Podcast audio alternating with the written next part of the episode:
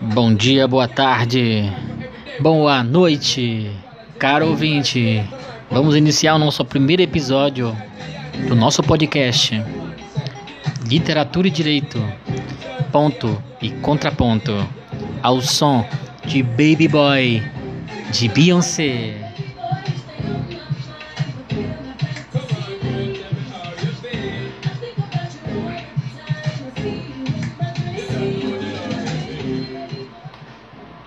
Muito bom. O primeiro, nosso objetivo aqui hoje, nosso principal objetivo aqui hoje é apresentar um conto de um dos maiores contistas da história da literatura brasileira. Chama-se Rubem Fonseca.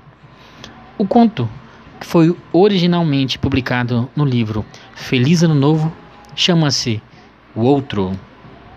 Aqui nós temos um narrador, personagem, que começa apresentando o seu cotidiano, o seu ritmo de vida, totalmente atrelado ao trabalho.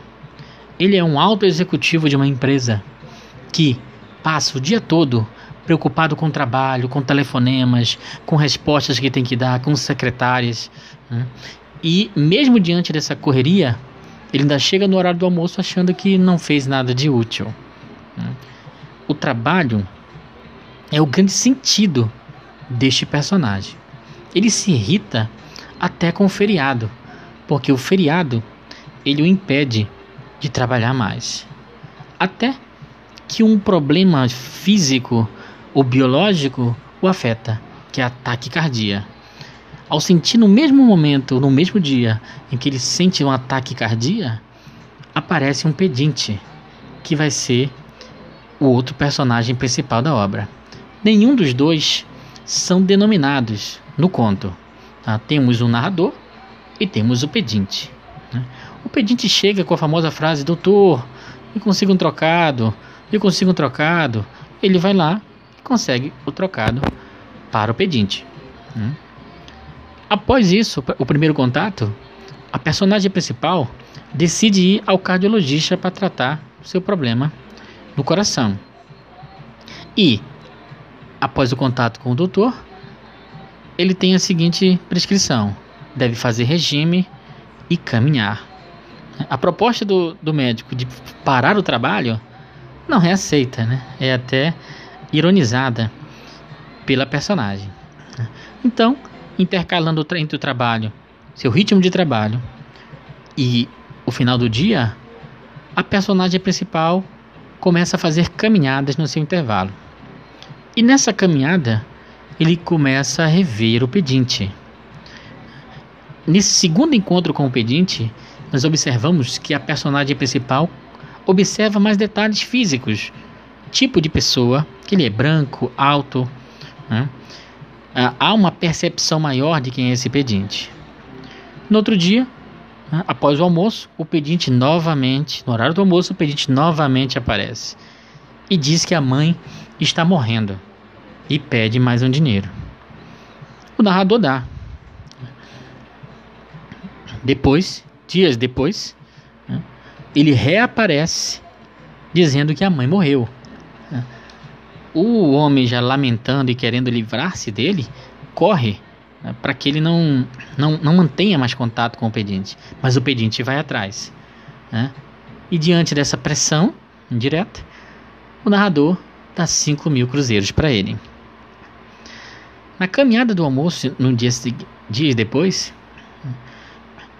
o novamente reaparece o pedinte. E desta vez, o pedinte torna a requerer mais dinheiro, mas já de uma forma vingativa, né, com um olhar mais pressionador, expressando sentimentos intimidadores em relação ao narrador né? dizendo que a mãe já havia morrido e que ele só tinha o narrador da vida. Aí o narrador se pergunta: que culpa tenho eu se ele é pobre? Né? Mas, diante desta pressão, ele acaba, mais uma vez, dando dinheiro. Né? Até que ele decide, como essa situação já estava causando mal-estar, ele decide se afastar do próprio trabalho, porque estava afetando, não só a doença estava afetando, mas este pedinte também. Ele se afasta um tempo né, e o pedinte acaba descobrindo onde ele mora. E numa das caminhadas que o narrador faz para cuidar da sua saúde, ele encontra o pedinte. Né, já com, com, de uma forma mais agressiva ainda, né, intimida-o e diz: Eu só tenho o Senhor na vida, não me abandone mais. Né? Me dê um dinheiro, será a última vez. O narrador não é desconfortável com a situação, pede para que ele o acompanhe até a casa dele. Ele entra na casa e pede para que o pedinte aguarde fora. Ele volta. O pedinte diz suas últimas palavras: é, Doutor, não faça isso. Eu só tenho um senhor na vida. O narrador diz que não ouviu ao certo o que ele disse porque o barulho do tiro não permitiu. E ao observar o pedinte caído, ele de fato viu que era um adolescente ainda, né, com espinhas no rosto, certo? Só aí ele de fato identifica quem é este pedinte. Né? Muito bem. Esta é a síntese né, da narrativa do conto outro. Os aspectos interessantes de se analisar ali é, primeiro, estamos falando de um alto executivo que tem a saúde totalmente prejudicada porque vive voltado para o trabalho. Esse é o homem contemporâneo, aquele tomado pelos afazeres cotidianos, pela, pela necessidade de sucesso, que não observa nada à sua volta. Ele só consegue sair do trabalho ou pensar fora do trabalho no momento em que a saúde o afeta, porque o futuro do, do excesso de trabalho é a doença. Né?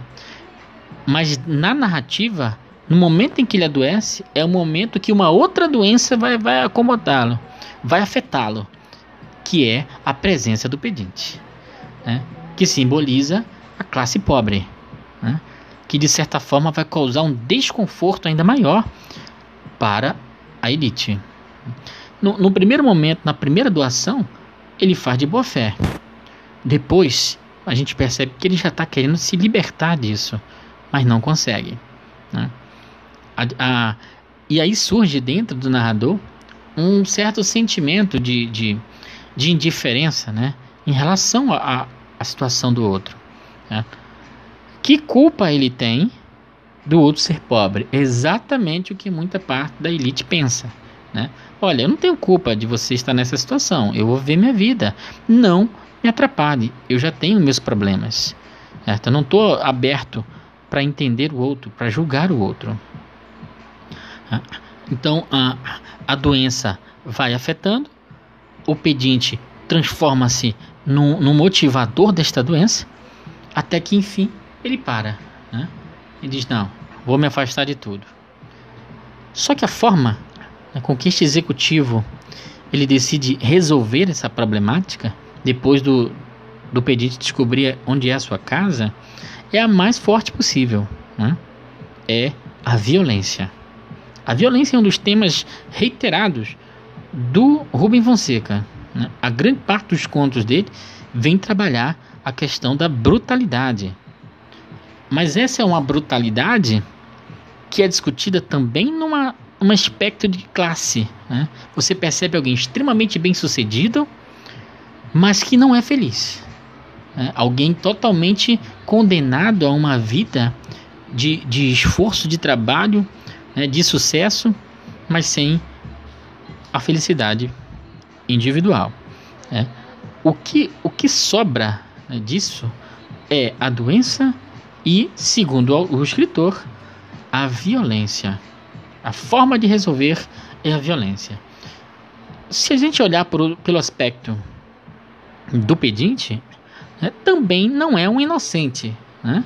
É alguém que pede por necessidade inicialmente busca compadecer, utilizando termos como doutor, né, que é um termo comum que os pedintes utilizam, dando status a quem vai doá-lo, né, o que de certa forma alivia essa, essa situação que, que está contextualizada de pedinte. Né. Mas, ao longo da narrativa, o pedinte ele vai se transformando em um assediador, né?